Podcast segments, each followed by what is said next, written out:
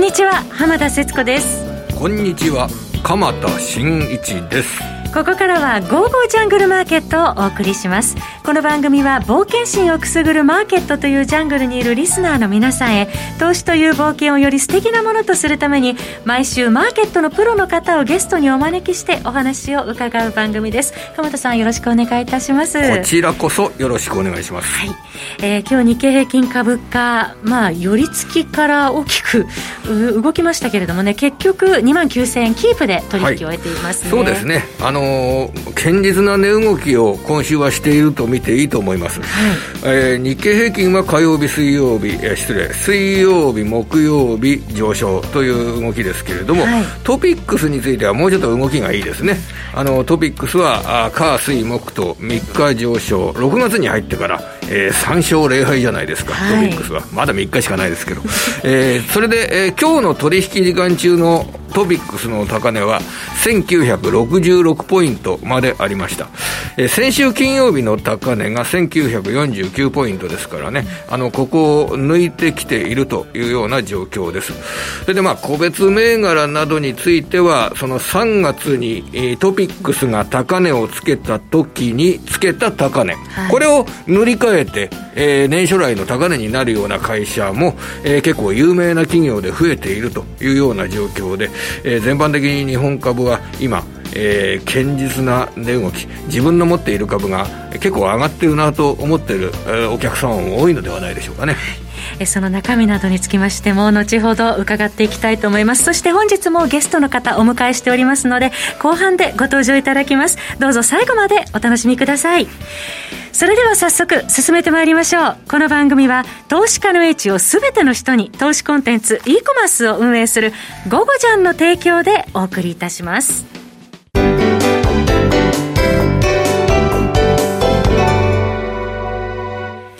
さて今日は堅調に推移している東京マーケットですが、はい、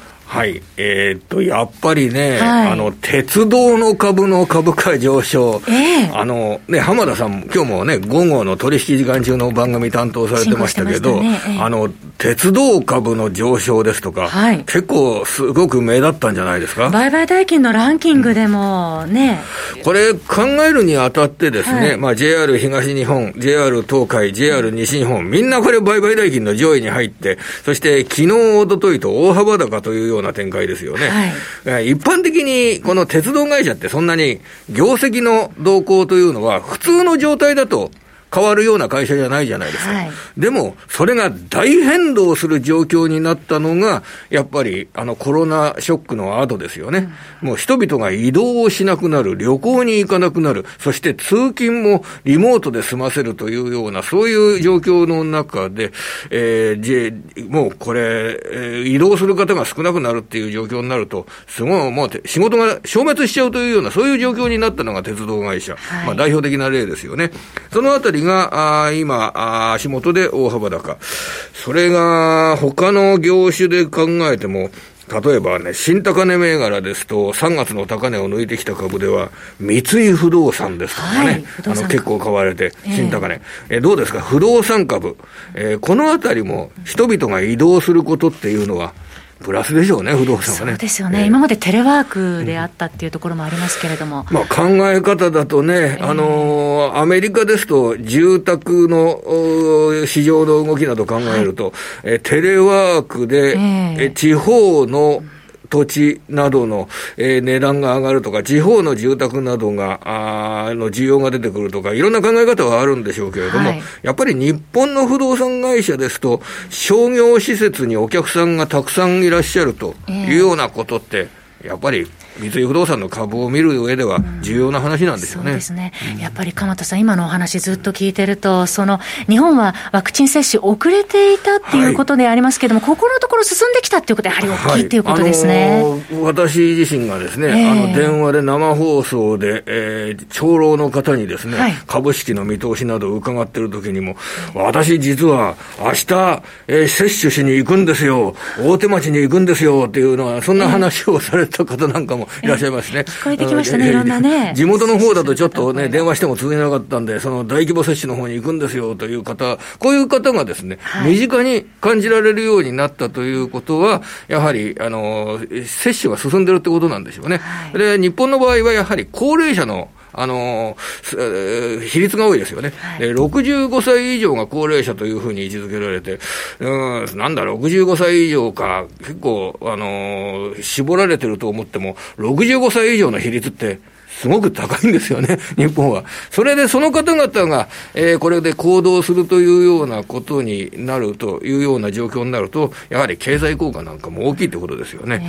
その路線でいくと、あるいはですね、あの、浜田さん、新高値銘柄だとですね、はい、あの、9603の HIS が、新高値になってたりですとかね。もういよいよ旅行行けるかなっていう期待もありますね。9726の、うん、えー、近畿日本ツーリスト KNT ですとかね、えー、これも新高値になってたり。旅行予約しようかな。これ、かなり先を見ながら株価動いてるってことですよね。えーはい他にこう、今日の、っていうか、今週の3月高値更新銘柄ですとね、東レ。はい。炭素繊維のメーカーとして知られてますね。はい、これ航空機向けの炭素繊維。で、先週結構話題になっていたのが、エアバスが、はい、えー、飛行機の生産といったものを、えー、順次拡大していくという生産計画を発表したというような状況。はい、このあたりも、あの、プラスになりました。そして、えー、トヨタの株の強さ。これがすごいですよね。連日の上場来高値更新で、今日も1万円に届くのではないかというから、9957円まで来ましたからね。これはですね、実はあの、昨年のその移動が行われる前から自動車の需要が強くなってきて、その自動車の需要が強いのは、えー、特にこれ海外でですね、通勤のためにえー、鉄道を利用したくないので、自分だけの空間のために新車を購入したいというような需要が海外中心に多くて、それが海外の自動車需要の増加につながったというような説もあるんですけれども、はい、今は足元では、えー、この自動車に乗って先行きはドライブをしてレジャーを楽しむ。こういった需要から、えー、自動車の需要などが強くなっている。それで、まあ、今週初めに発表された鉱工業生産指数において、はい、えー、半導体不足で自動車生産は5月も、えー、生産指数は落ちるんですけど、6月の生産指数が5月と比べると、大幅に上昇する見通しが明らかになったというようなことで、じゃあ半導体不足は、とりあえず6月に解消されて、自動車生産は高い水準になるんだという点に自信が持てたということ。このあたりも自動車株の好材料になったっていう形ですよね。ね。結構いいとこ取りしてませんかね、でもね、株の雰囲気。うん、だって、今まで、さっき、去年のよよかったのは、はい、あの、移動をするのに、一人の空間が欲しいから、新車の需要が強いって言っときながら、じゃあ今度は、アフターコロナで旅行に行くから、ドライブのための車の需要は高い水準が続くって、じゃあどっちでもいいんじゃないかっていうね、かなりそういうふうな話を聞いていると、いいとこ取りをしてるような雰囲気もですね、今はあるんですけれども、まあ、株式投資をめぐるお話としては、結構今週は良いお話がここまでは目立っているかなというのが現状ですよね。えー、それではこの後はゲストの方にお迎えして、はい、世界全体の動きなどについても伺っていきたいと思います。はい、お願いします。お願いします。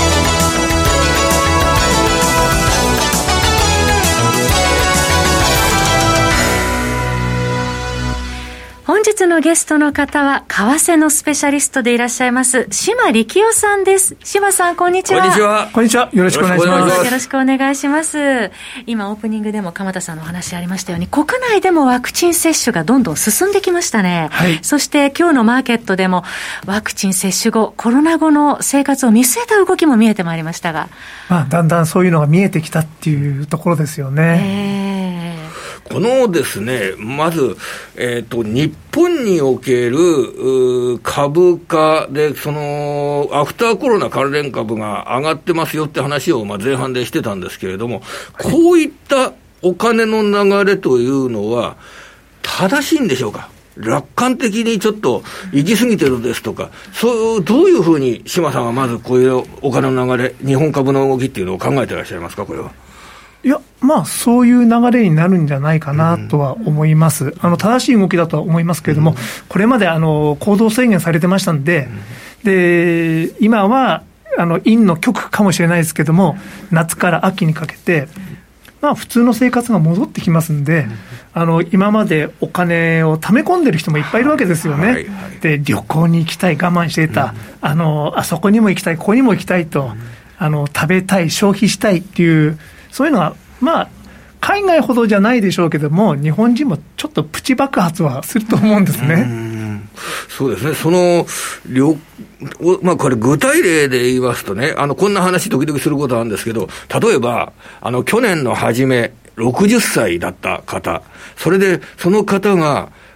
とりあえず去年、旅行に行けなかった。それで今年も今のところ旅行に行けない。おそらく年末ぐらいまでちょっと動くのは、あの、活発にはならないかもしれない。で、60歳、61歳と、その間2年間旅行に行けなかったというような状況になると、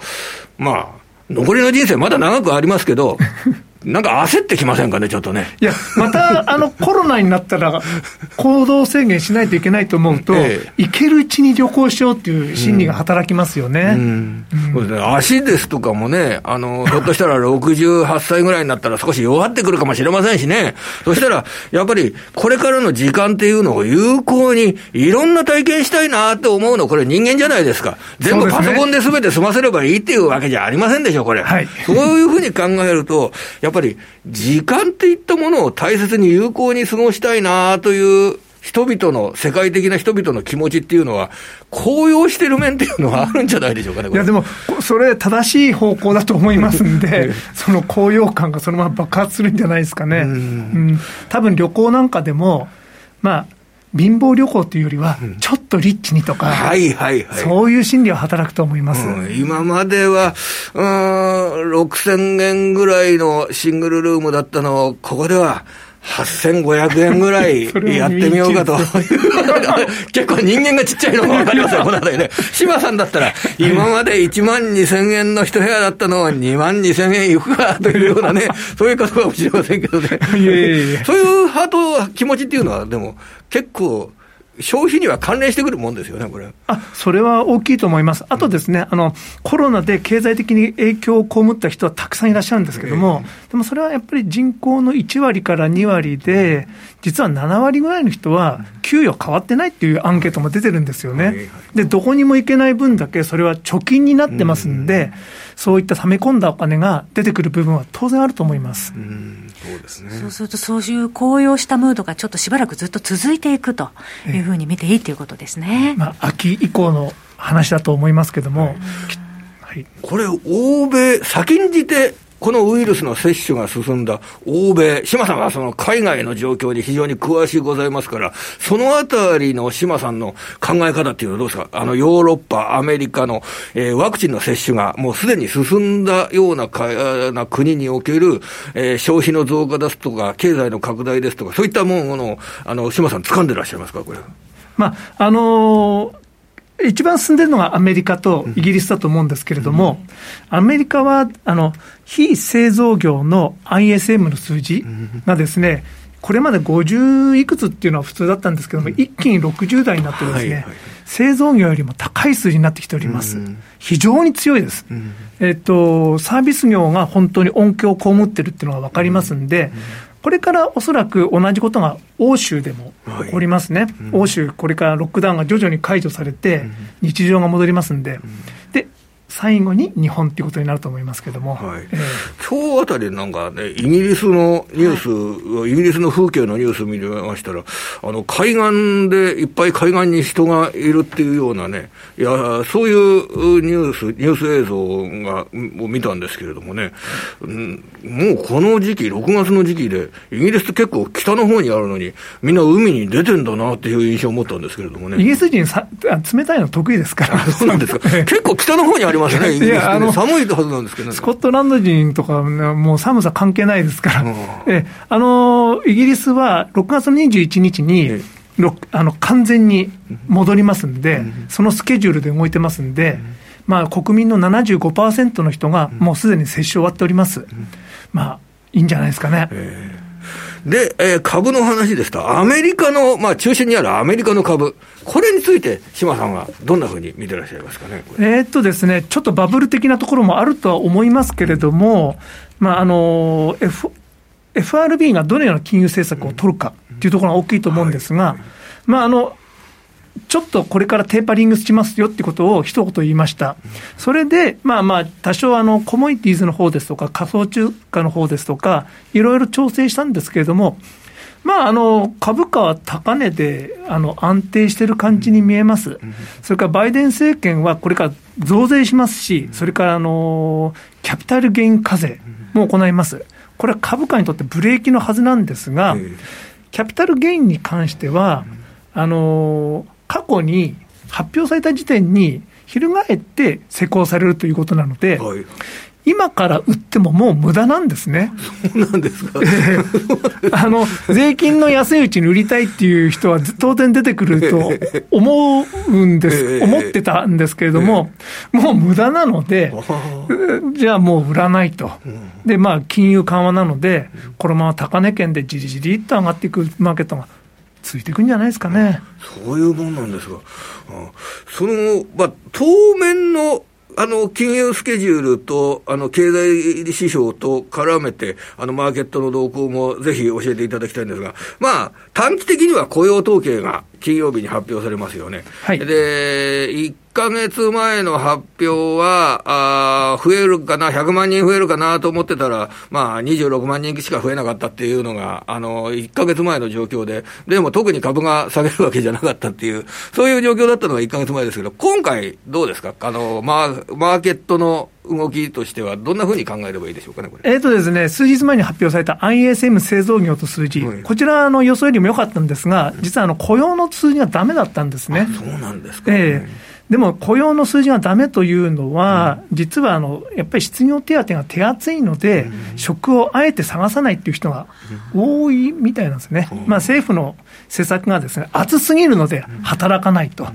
でもこれは、まあ、9月に終わることが決まってますので、その手前からあの職探し、みんな始めると思いますので、まあ、あの今回の数字もどうなるか分かりませんし、前回のようにですね、がっかりとした数字になるかもしれないですけども、アメリカ経済が弱いっていうことはないので、それで、あのどんな数字が出てきても、アメリカ経済強いのは分かりきったことなので、まあ、安定したなマーケットになるんじゃないかなと思います、はあ、非常に大きなポイントですね、雇用の数字がもしも低い数字になっても、なんだ、アメリカ経済だめじゃないかって言って、株を売るとか、そういう動きにはならないとそういうことにはならない、まあ、これ、これ大事なことですね、そういうこう、そういう極端な動きにはならないというふうに、そういう気持ちでマーケットを見ることができるっていうのは、やっぱり今の強みなんでしょうかね。まあそうですね、まあ、 Sell in May とか言いましたけれども、でもこれだけ金融緩和状態が続いていると、やっぱりなかなか下がらないですよね、うそういう状態の中で、あの経済が拡大してるっていうことは、これ、企業の上げる利益も先行きが増えるっていうことですから、それで株を無視するっていうわけにはいかないわけでしょうかね。まあ、あの、セクターによってちょっと色合いが変わってくると思うんですけれども、うん、まあ、IT 系がこれまで良かったんですけれども、うん、これがやっぱりちょっと実体経済のところ、うん、旅行関連とかサービス業とか、これまでですね、あの、不遇を被ってたところはどんどん伸びていくということになるんだと思います。はいそれからまあ資源価格ですとか、まあえー、今日商品価格上昇してますが、それに関してはどのように見たらよろしいでしょうかね？えーとですね、今、中国が、えーと、経済を引き締めてます、それからですね投機的な動きをあの禁止するということで、一生懸命やってますけれども、あのそれでも需要はおそらく強いと思います、特に銅とかそういうところですね。でやっぱり先進国がこれからですね経済が変わっていきますんで、あの再生可能エネルギーの方向にどんどんどんどんシフトしてきますんで、そうするとどうしても銅とかですね、ニッケルとかそういうところが強くなって、やっぱり相場は強いんじゃないですかね。で、引き締め政策を取る中国というのは、やっぱりしっかりしてるなと、やっぱり自分のところの経済が、をしっかりグリップして強いのを認識してるということで、あの引き締め政策を取る中国、緩和政策をだらだらとどこまでも続けようと思っているアメリカ、ここが好対象なので、えー、為替の世界では人民元の強い相場が続きそうかなと思います。デジタル人民元の、ね、話も出てましたけどデジタル人民元もこれから出てきますんで、デジタル人民元を使ってもらうためにも、まあ、あの強い人民元を維持したいという意向はあると思います。ただ使いたいと積極的に思ってる人はいないと思いますけどね。そこで、まあ、6月に入った株式市場、マーケットですから、6月のイベントというと、やはり15日、16日の FOMC、アメリカ時間16日に FOMC の結果が明らかになってきますけど、このえー、6月 FOMC 金融政策の読み方、マーケットの注目点、えー、これをぜひお願いいたします。いかがですか？FOMC はですね、声明文は大した変化はないと思うんですが、まあ、テーパリングに関しての議論をそのうち将来始めるっていう文言がどこかに入ると思います。まあ、でもそれは織り込まれてると思うんですが、ドットチャートって言われてるものなんですけれども、それがある程度上にシフトすると思うんですね。何人かはテーパリングを意識して、えー、ですからあの、2023年末の金利がどうなってるか、えー、これまではあの金利引き上げなしだったんですけども、えー、何人かが1回の利上げのところにシフトすると思います。はいはいはい、でそこで大量にシフトが起こると、うん。えー、パウエル議長をはじめ、主流派の考え方が変わったということなので、ちょっとあのマーケットは揺れると思うんですね。はい、けれども、えー、そうはならないとは思います。2022年末ですね。あの、2021年、今年の末はもうゼロのままということでよろしいでしょうかね、ゼロとは言い切らないですか、2021年はゼロですし、ゼロで大丈夫です。今年の末は2022もゼロですし、ええ、2023の話です。ええあれ、今おっしゃられたのは、2023年に何人か出てくるかもしれない。一回利上げするかどうか。でも、感覚的にそれってあまりにも遅いっていう、えー、えー、議論だと思うんですけども、うんまあ、そういうところを今やってるんですね。はい。で、そうすると、来年末の金利について、えー、例えば来年の2022年の12月頃に一回利上げがあるんじゃないかとか、そういう人が増えてくるようなことは、あ、それは絶対ないです。ないと考えるわけですえー、えー、と、今予想されてるスケジュールは、うんうんおそらく夏頃、まあ、ジャクソンホールあたりで、テーパリングの議論やをやりますよと、はいはい。というのを宣言して、ええ。2022年1月からテーパリング開始します。来年の1月来年の1月。ええ、で、来年1年かけて、うん、今1200億ドル買ってるんですが、はい、150億ドルずつ減額して、はい、8回の FOMC でそれをゼロにすると。はいはいはい、でそれが2022年1年間やることで、うん、で、その後半年ほど置いて、2023年に1回利上げ。というのが今想定されているパターンです。はあ、なるほど。想定通りに、でも行くものでもないんでしょうね、これね。いや、でもそこも、あまりにもゆっくりなので、えー、他の国はもっと利上げペース早いんですね。カナダにしてもニュージーランドにしても。はい。はい、ですから、あの、ドル安ということになると思います。ただ、それはドル円除いてです。えー、あ、今のじゃあお話から、そこで、あの、ごめんなさい、もう一個だけ、あの、来週の CPI、あの、消費者物価指数、あの、前の月が結構上がったねっていういうことで、話題になりましたけど、えー、来週発表されるアメリカの5月 CPI、消費者物価指数、これでは何らかのこうアクションみたいなものはありますかね、こうポイントは前月比だと思うんですけども、うん、前年比が高いことは当たり前なんですけども、うん、前回は前月比も0.9と高かったので、驚いたんですが、そこまでいかないですけども、やっぱりちょっと高めだなみたいな数字にはなると思います、うん、うん、その時の債券利回りの動きですとか、そういったものは、そんなに、えー、大きく上がるとか考えなくてもよろしいですかね、えー、っとですね、長期金利はしばらく横だと思います。ええ、あのずっと上がる、上がる、上がるって言ってたんですけども、しばらくもう1.6前後のところでずっと横だと思う。と言いますのは、やっぱり短期金利がですね動かないので、えー、長短金利差が今1.5%あります。金融機関にとっては十分なんですね。まあ、だからといって長期金利が上がらないっていうわけではないんですが、実は日本の投資家にとってはですね、この10年が1.5で確実に取れる、まあ、日本の投資家から見ると1.3とか1.2とかになるんですけど、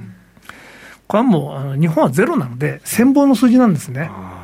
ですから、アメリカは実は日本の投資家の影響でなかなか金利上がってこないと思います。まあ、買う需要が、日本の投資家が買う需要があるので、えー、価格が下がらず、金利もなかなか上がらないっていう、そういう需給構造がになってるわけでしょうかね。はい、そうです。まあ、今、しばらくはそうなると思います。うん、ただ、あのーインフレ率は本当に上がってきた場合、最長金利上がらないといけないので、その時はその時ですけども。いやごめんなさい、時間がかかってきて、あの、為替の取引、島さんに、どんな取引やったらいいですかって思ってる人いっぱいいると思います。教えてください。ドル円はそんな動かないんですが、えっ、ー、と、ドル円は地利高。えっと、円安方向だと思います。で、えっ、と、黒線がですね、もっと上昇するんじゃないかなと。アメリカでも早く引き締めに動くところがありますので、はい。はい、カナダですとか、ニュージーランドですとか、今分かってるあ、おそらくイギリスもそうになると思うんですが、もしかしたら欧州も。ですから、黒線取引に妙味があると思います。ドル以外の通貨で円売りポジション、それを、まあ、いろいろな通貨で、あの、チャートの位置なんかを見ながら、あの、考えるっていう、そういう姿勢ですか、ね、それがいいと思う。あと、新興国で言えば、メキシコ、これから原油価格も上がりますし、ええこれから経済も良くなるんでいいと思います。はい、原油価格はじゃあかなり、えー、うん、ちょっとじりじり上がっていくんじゃないですかね。7、80っていうところに入ってくるんだと思います。はい。えー、ということで今後の見通しを島さんにお話しいただきました。ここで午後ちゃんからのお知らせです。本日ゲストでお越しいただいております島力夫さんの FX プレミアムビデオスクールをはじめ、えー、ツールですとか様々なツールご用意しております。電子書籍、また自動売買ソフトなど、実に午後ちゃんでは2万6000アイテムが集っております。ぜひ皆さんお気に入りをゴゴジャンで見つけてください。また、あなたのとっておきのスキルコンテンツのご出品もゴゴジャンではお待ちしております。え詳しくはゴゴジャンのホームページ、えー、ご覧になっていただければと思います。さあ、まあ、コロナ後の、えー、見通しなどについて、今日は志麻さんにね、伺ってまいりましたけれども、ね、マーケット全体。えー、それで、まあ、心構えっていうんでしょうかね、うん、あの志麻さんには月に一度伺ってますけど、はい、えー、今、FX 取引をやる上でのあの心構え、メンタルな部分での、まあ、アドバイスなどもいただければと思いますが、いかがですかね？心構えっていうのは難しいですけれども、まあ、あの今年はですね、年初ですね、アメリカの金利上昇とともに、ドル円も上がったので、そこはやりやすかったと思うんですが、はい、今ちょっとなぎっていう感じですね。あの、今は無理に動かないで、そのうちにまたいい相場がやってきますんで、えー、その時に備えて、あまり損しないように、えー、待ってるのがいいかなと思います。今、高金利買って待ってるぐらいですかね。高金利で。高金利の通貨はやっぱりいいとは思います。はい。えー、本日は為替のスペシャリスト、島力夫さんにここまでお話を伺ってまいりました。島さんどうもありがとうございました。ありがとうございました。さて、鎌田さん、まあ、今晩は、えー、ISM の非製造業、PMI。先ほどね、島さんから、そのサービス業がアメリカ強くなってるというようなお話ありまして、もう歴史的に高い水準になってるのがサービス業 PMI ですよね。はい、まあ、あの、今回、えー、5月の数字が発表されますけれどもね、はい、しっかりその水準、どういう状況になってるか、見極めていきたいなと考えております。そして、明日はアメリカの雇用統計控えております。えー、鎌田さん、ここまでどうもありがとうございました。えー、来週も素敵なゲストの方をお招きしてお話を伺ってまいります皆様どうぞお楽しみにそれではまた来週この番組は投資家の位置を全ての人に投資コンテンツ e コマースを運営する「ゴゴジャン」の提供でお送りいたしました。